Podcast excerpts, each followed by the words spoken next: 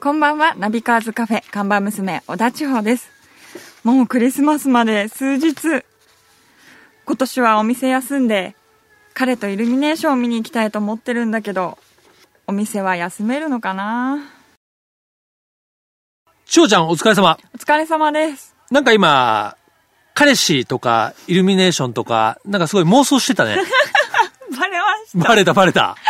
た。ちょっと理想、理想というか、うんちょっと一回言ってみたかった。言ってみたかっはいたそうです。言ってみたかったよね。やっぱりね。バレてる。そうか。まあもうさ、はいちょっと、21日だからね。もうちょっと手遅れだよね。今からじゃ。うんん。いや、もう今年は諦めてます。諦めてる、はい。去年は去年もギリギリで諦めました。ギリギリだけど。あ、毎年一応ね、努力はしてうんだよね努力というかなんかこう、き期待はしてるんですいけやど、待ってるのそうです、そうです。それダメだろ、やっぱり。それがダメなもんうですちょかいちゃんぐらいになったら、街じゃダメでしょ。攻めでいかないと。自分から行かないそうと。そう。もう王子様は現れないか ら。えそんなこと、まだそれは諦めてないんで。まあ、それと、はいえー、24、25はね、うち、あのーもう貸し切りパーティーで、はいえー、なんで、ちょっと、仕事があるからね、ちょっと予定は入れないで、24、25はね。私もですか私もっていうか、私が。俺はちなみに24、25は、ちょっとよそのパーティーもあるんで、ダメちょっと顔出すけど、い やーね、あのーメインは千穂ちゃん仕切りで、うちのパーティーは。じゃあ、あの、私たちは、うんなしで、うん皆さんで盛り上がってた。セルフでいあ の、お店の人お貸しなしではい。それ場所貸しだ場ね。所貸しっていうこといで。やいや、いいのかな、それで。まあ、それでいいんならいいけ どさ。いや、そうか。まあね。まあ、ナビガーズハイも、もうね、もう世の中のこのクリスマスムードですからね。そうですね本当に。まあ、ここ盛り上がっていきましょうよ。はい今日はもうクリスマス感出し切って、出し切っていきますか。ねいきたいと思いますが。はいじゃあ、早速今日のメニューを紹介して。はい。今日のメニューは、レッドブルエアレースワールドチャンピオンシップです。はーいね、もうこれ、クリスマス感があるかどうかは別として、はいすごいの来ましたよ。そうですよね。うん、エアギターの選手権じゃない ですよ。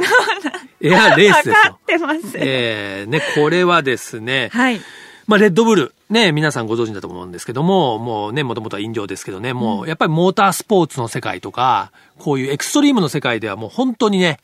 レッドブルというのはね、まあ、活動をししてますよね。はい。で、まあ、このレッドブルがスポンサーしているですね、エアレースワールドチャンピオンシップというのは、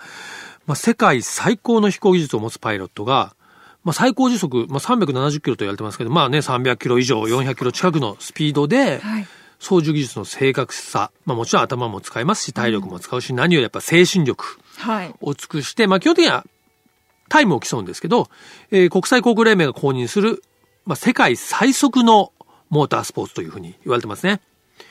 2003年に、まあ、第1回大会が開催されて、2005年から世界選手権としてスタートしています。ね、2011年から2013年は一旦休止するんですが、えー、3年のブランクの間に安全面、ね、ルールなどをブラッシュアップして、2014年から再開されました。はい。えー来年で8シーズン目を迎えますね。でね、なんと来年、はい。このね、レッドブルエアレースが、日本にやってきます。お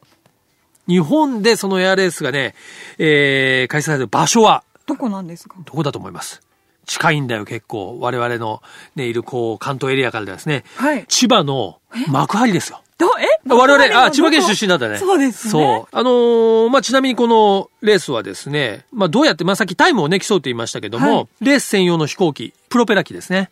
えーこれを使って一機ずつ障害物を、えー避けながら、こう飛行機がね、こう縦になったり、横になったりしながら、空中コースをまあ周回して、空中のサーキットですよ。すごいですね。で、飛行タイムを競うんだけど、もちろんその途中で、その、障害物に触ったとか、なんだとか、そういうので減点ももちろんあるんですけど、で、これはね、結構、YouTube なんかでも映像上がってるんで、ぜひ見てほしいんですけど、僕もこの前見たんですよ。はい。なん、なんぜかというと、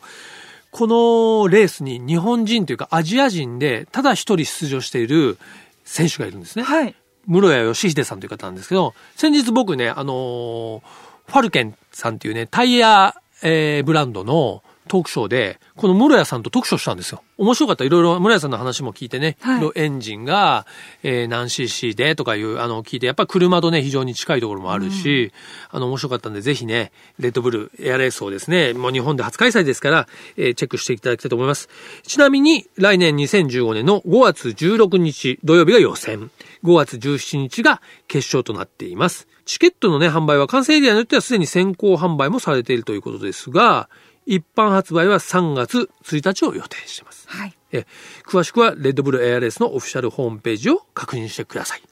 ね、ちょっと見に行きたいでしょ。いや、もう予定開けとかなきゃいけないです ね、チェックして。ぜひぜひ。はいね。というところで、えー、テンションがだいぶ上がったところで、ね、ぼちぼちカフェをオープンしましょう。今日のですね、オープニング曲ですが、やっぱりもうクリスマス直前来てますから、当然クリスマスソング行きたいんですけども、はい定番といえばね、僕といえば、こう、Do They Know It's Christmas という曲があるんですけども、はいこれ1984年に、ね、イギリスのアーティストが集まって、まあこれの、まあ、最新バージョンが、その1984年からまあ30年を経た今ね、えーこのバンドエイド30というユニットで、えー新たな録音で、えー発表されておりますので、今日はね、この、まあ、新しいバージョンの方を聞いてください。えーワンダイレクションみたいな、まあ、新しいアーティストから U2 のボの、そのね、はいかつての、えー作品に、えー参加した方までね、新旧、えー取り混ぜたメンバーでやっております。バンドエイド30で Do They Know It's Christmas。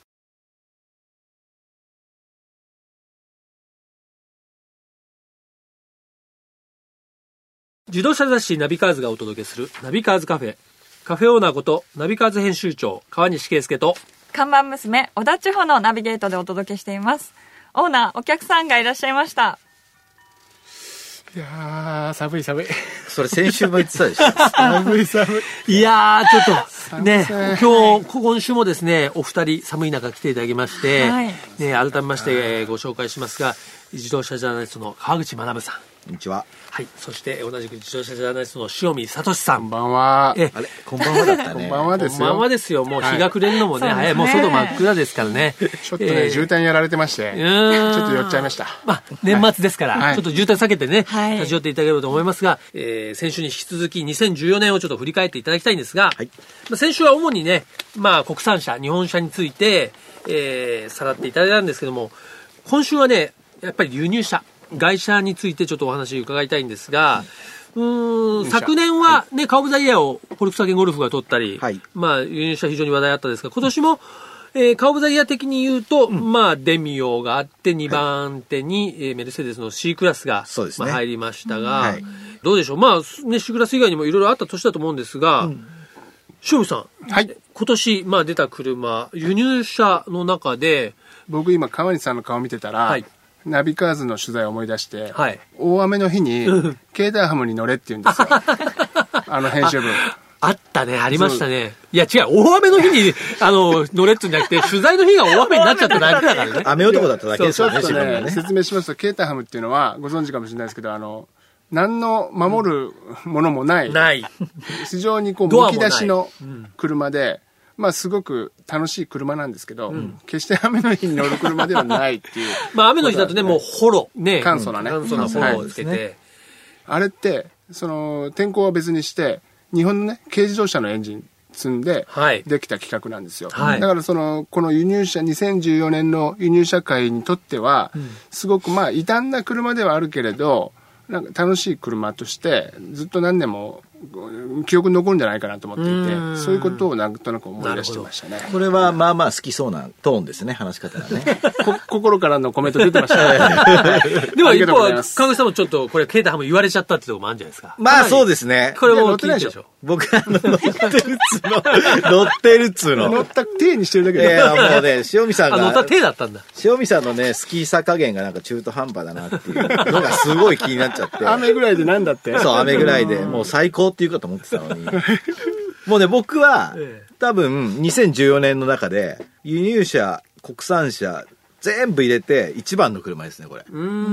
ん。ケータハムセブンは。そのくらい好きですでよも、カオザイヤーでは確か C クラスにいっぱい手入れてあの、いやいや、カーブザイヤー で、ケータハムセブンは、ノミネートされてない。そうか。あなるほどね。そう、そういう事情があるんで、なるほどあのしょうがないんですけれども、ええこれはやっぱりね、よくぞ作ったっていう感じがしますよね。で、その、車の価値観って、やっぱり速いとか、はいそういう、あの、エンジンがすごいとかっていうのあるんですけれども、軽自動車のエンジンで、こんだけ楽しい車をやっぱり作れるっていうのは、うんちょっとあの、今の時代にはですね、こうみんなをですね、ハッとさせるものがありましたし、実際乗ると、性能はめっちゃ低いんですけれども、うんなんでこんなに楽しいんだろ80馬力う。そうですね、80馬力ぐらいですね。そうはい。けど軽自動車って64馬力しか、はいまあ、出しちゃいけないっていう自主規制があったんですけど、うんうんこの車がまあ突き破ったんですよねそうか、はいなるほどそうでねすうん、だから後々の軽自動車にも影響を与えかねないなるほど、まそあれ実から際に影響が、ビートとか出てきますけど、あそうかあくまでも規どうな制っち値ゃは自主うんだろうと規制値だからねそううなんん、ですそうなんですよ、一方で、まあそういうものはあった、あの、一方でやっぱ王道的には、はいやっぱりメルセデスの C クラスっていうのが出たっていうのは、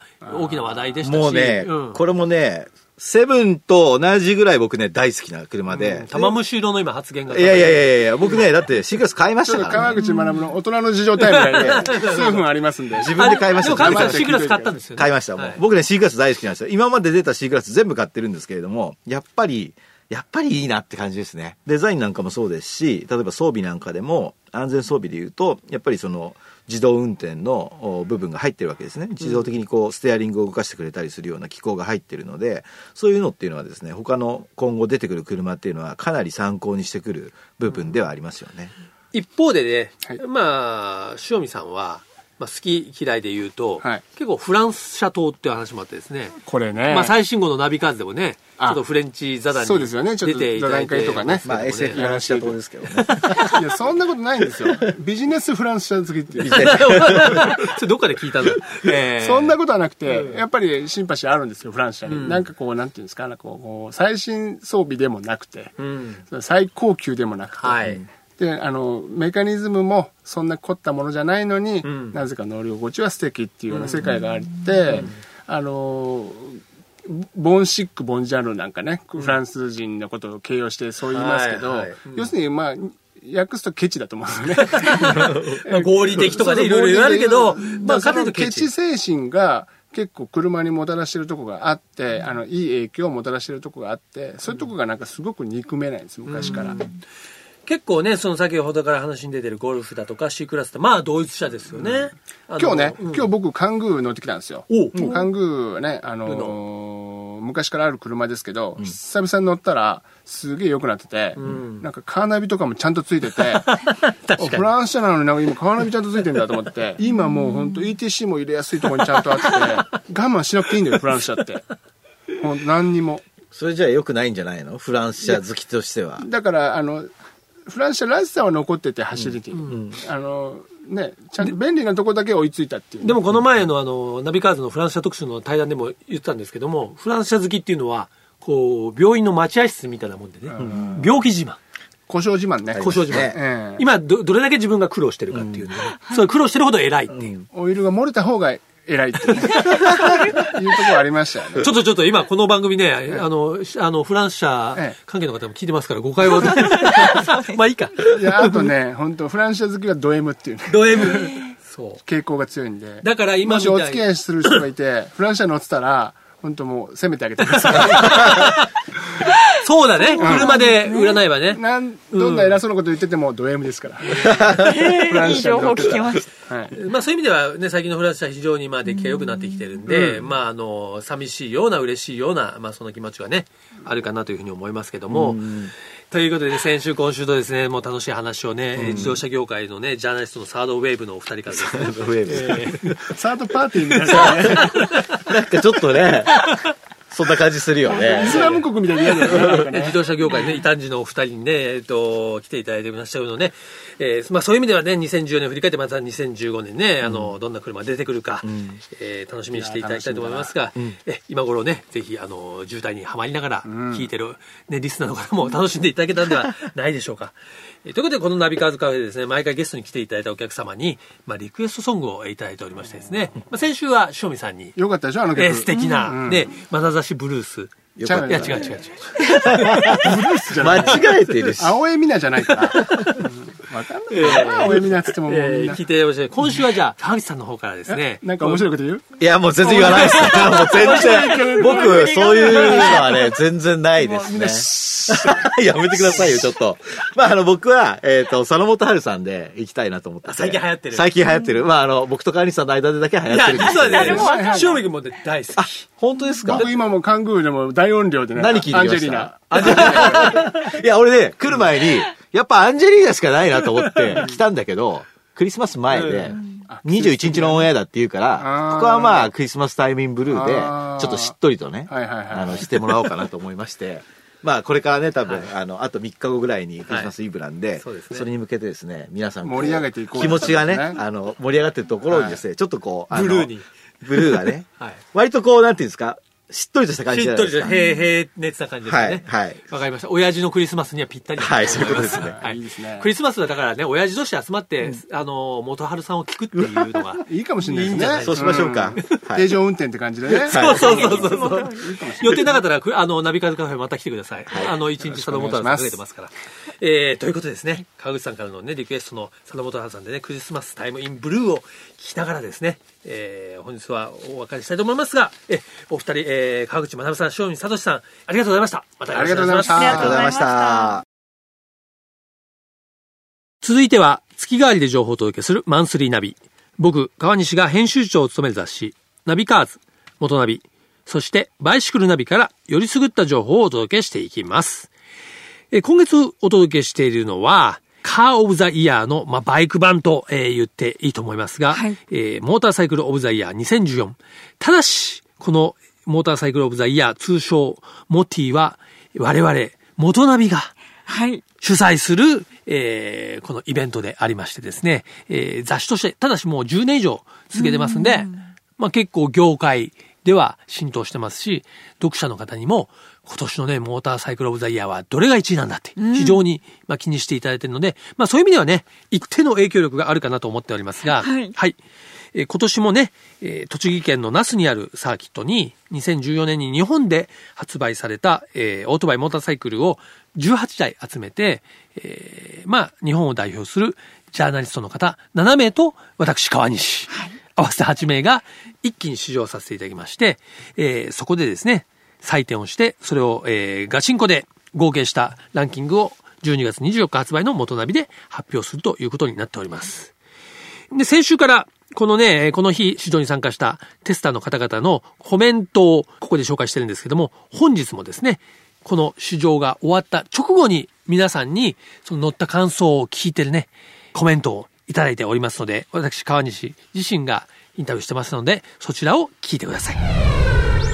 はい、ということで、えー元ナビモーターサイクルオブザイヤーね、テスターの方にです、まあ、今日の感想というか聞いておりますけども、テスターの中でえー最も高身長、えー大型テスターの松井勤さんにちょっと伺ってみたいと思います 、が血液型は B 型なんですけ血ど液型は B 型なんですけど、身長は180。 183センチです僕あ、そうですね。はい。まあ、あのー今回、はいええどんな感じですね。あのね僕の印象では今年の2014年のニューモデルはい。はみんな粒揃いというか、ある意味その乗ったらいいんだけどちょっといわゆるゆるキャラじゃなくて薄キャラみたいなバイクって、例年何台か必ず入ってるんですけど、はい。今年はまあ限りなく少なかったなと、なるほど。えー粒揃いじゃあで粒立ってたというう感じん粒立ってましたね、うん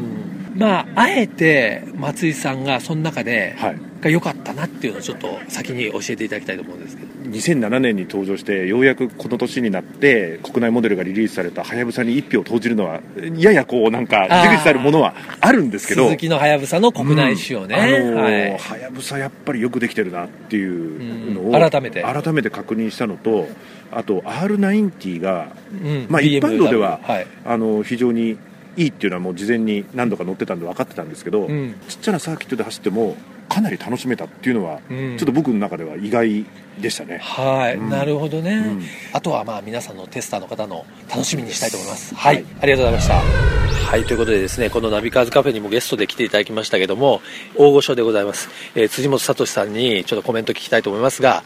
いいバイクいっぱいあったよとかいまいちだったなとかそういうけ傾向で言うとどうですかね あの似たようなバイクがやっぱ多くなってますよねまあどうだろ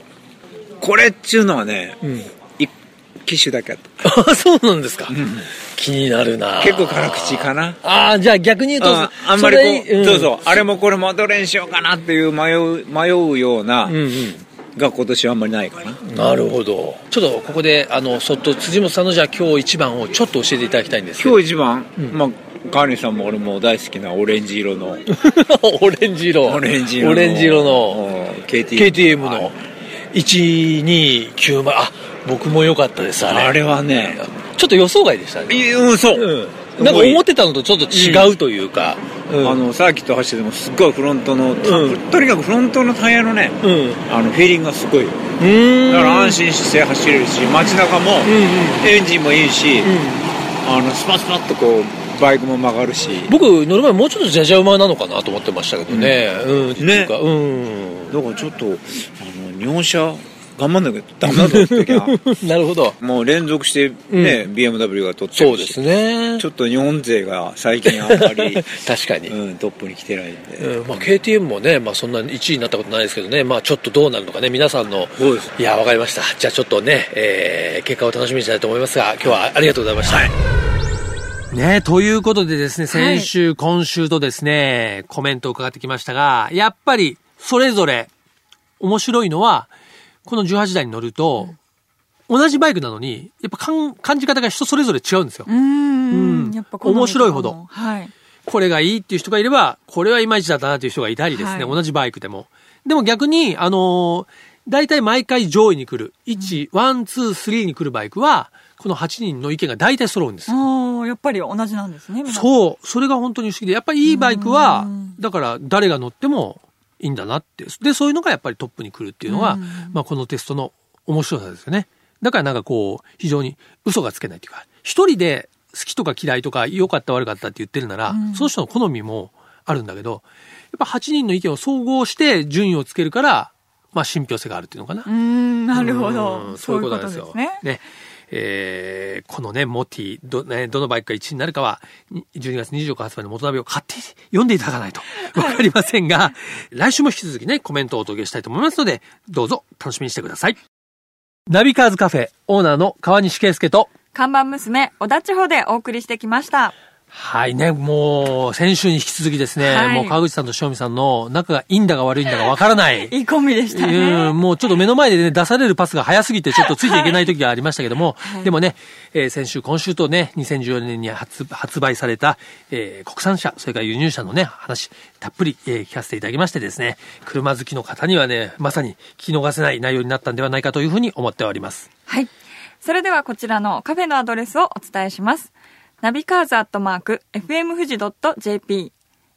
navicars アットマーク、fmfuji.jp までご意見、ご感想お待ちしております。毎週日曜日夕方5時30分からオープンする車好きが集まるカフェナビカーズカフェまた来週ですお車を運転中の皆さん安全運転でお願いしますナビカーズカフェオーナーの川西圭介と看板娘、小田地方でした。それでは皆さん楽しいドライブを来週もご来店お待ちしております。 Have a good coffee and drive